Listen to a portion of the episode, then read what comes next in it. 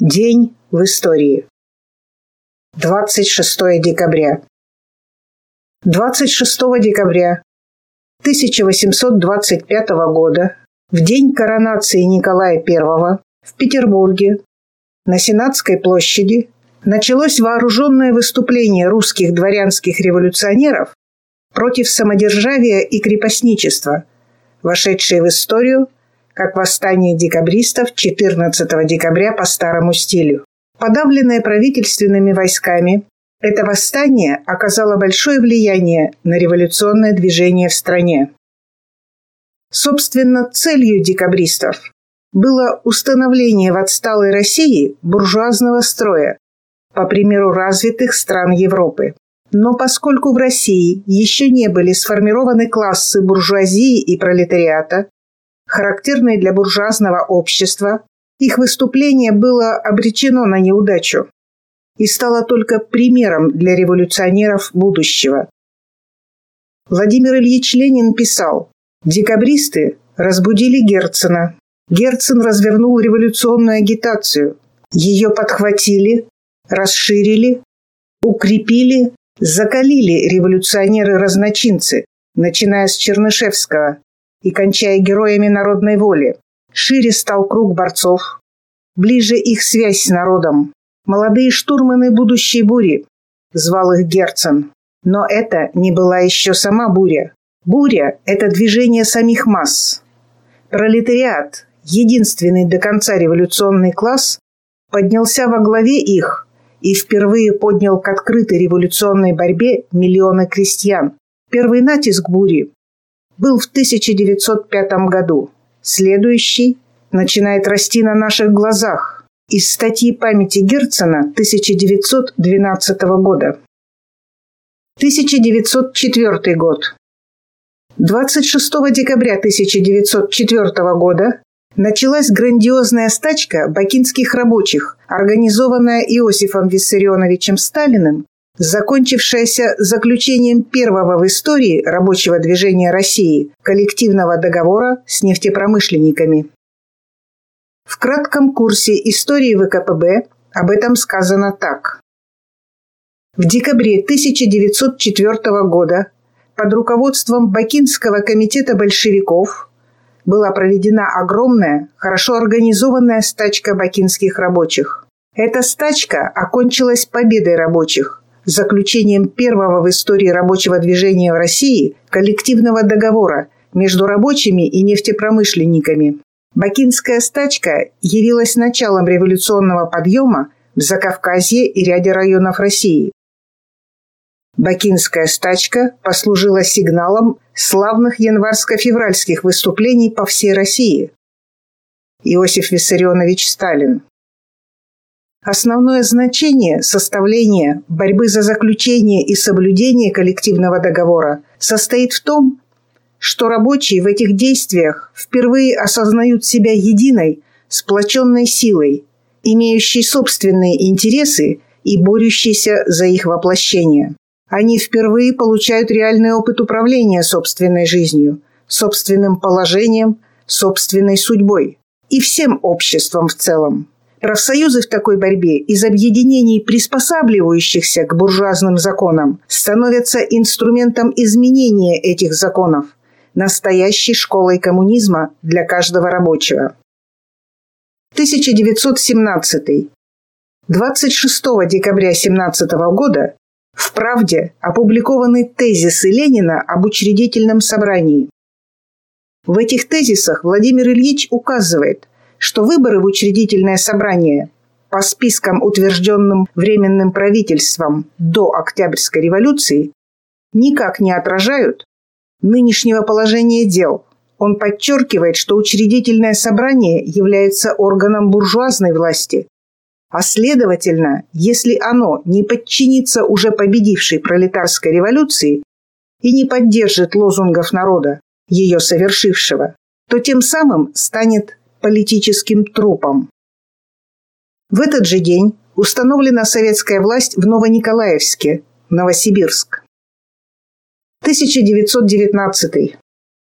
26 декабря 1919 года Советом народных комиссаров был принят исторический декрет о ликвидации безграмотности среди населения РСФСР.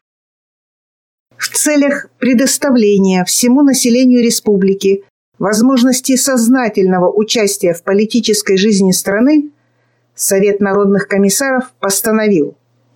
Первое. Все население республики в возрасте от 8 до 50 лет, не умеющее читать и писать, обязано обучаться грамоте на родном или русском языке по желанию. Обучение это ведется в государственных школах, как существующих, так и учреждаемых для неграмотного населения по планам Наркомата просвещения. Второе. Срок ликвидации безграмотности устанавливается губернскими и городскими советами депутатов. Третье. Народному комиссариату просвещения предоставляется право привлекать к обучению неграмотных в порядке трудовой повинности все грамотное население страны, непризванные войска, с оплатой их труда по нормам работников просвещения. Четвертое. К ближайшему участию в работах по ликвидации безграмотности наркоматом просвещения и местными органами привлекаются все организации трудового населения. Пятое. Обучающимся грамоте, работающим по найму, за исключением занятых в милитаризованных предприятиях, рабочий день сокращается на 2 часа на все время обучения с сохранением заработной платы. Шестое. Для ликвидации безграмотности органами наркомата просвещения предоставляется использовать народные дома, церкви, клубы, частные дома, подходящие помещения на фабриках, заводах и в советских учреждениях. Седьмое. Снабжающим органам вменяется в обязанность удовлетворять запросы учреждений, имеющих целью ликвидацию безграмотности, преимущественно перед другими учреждениями. Восьмое. Уклоняющиеся от установленных настоящим декретом повинностей и препятствующие неграмотным посещать школы привлекаются к уголовной ответственности. Девятое. Народному комиссариату просвещения поручается в двухнедельный срок издать инструкцию по применению настоящего декрета. Председатель Совета народных комиссаров Владимир Ульянов. Управляющий делами Совета народных комиссаров Владимир Бонч-Бруевич. Негласным лозунгом ликбеза стала фраза из букваря для взрослых «Мы не рабы, рабы не мы». В этот же день Реввоенсовет Юго-Западного фронта отдал приказ о переходе в общее наступление всех войск фронта.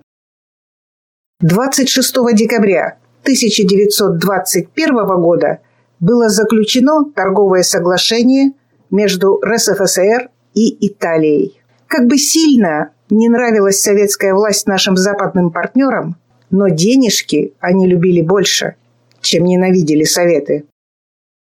1941. 26 декабря 1941 года началась Керченско-Феодосийская десантная операция советских войск, завершившаяся 2 января 1942 года освобождением Керченского полуострова от фашистских захватчиков. В конце декабря 1941 года части Закавказского фронта при поддержке судов Черноморского флота и Азово-Черноморской флотилии провели морской десант 26 декабря в районе Керчи и 30 декабря в районе Феодосии. Первоначальная численность десанта составила более 40 тысяч человек. В Феодосии выгрузка сил десанта проходила в порту, Сопротивление небольшого немецкого гарнизона было быстро сломлено, после чего в Феодосию стали поступать подкрепления. В районе Кирчи высадка проходила намного сложнее. Пехота высаживалась прямо в ледяное море и по грудь в воде шла к берегу. Переохлаждение вызвало большие потери. Через несколько дней после начала высадки ударил мороз, и большая часть 51-й армии переправилась по льду замерзшего Керченского пролива. В этот момент силы противника на Керченском полуострове были представлены одной немецкой дивизией, 46-й пехотной, и румынским полком горных стрелков, охранявшим район Парпачского хребта. Силы десанта в Керчи многократно превосходили силы вермахта в данном районе. Кроме того, высадка в Феодосии угрожала окружением, поэтому командующий 42-м корпусом генерал фон Шпонек немедленно отдал приказ к отходу. Позднее поступил приказ Манштейна держать оборону, но выполнить его уже было невозможно. Немецкие войска отступили, избежав таким образом окружения – но при этом оставили все тяжелое вооружение. В этот же день войска 50-й армии Западного фронта заняли город Лихвин и подошли к городу Калуги. Прорван рубеж обороны противника по реке Оке, севернее города Белева. Войска 33-й армии Западного фронта освободили город Нарафаминск. 1948. 26 декабря 1948 года Летчик-испытатель капитан Олег Викторович Соколовский на экспериментальном реактивном истребителе Ла-176 впервые в СССР достиг скорости звука. 1974.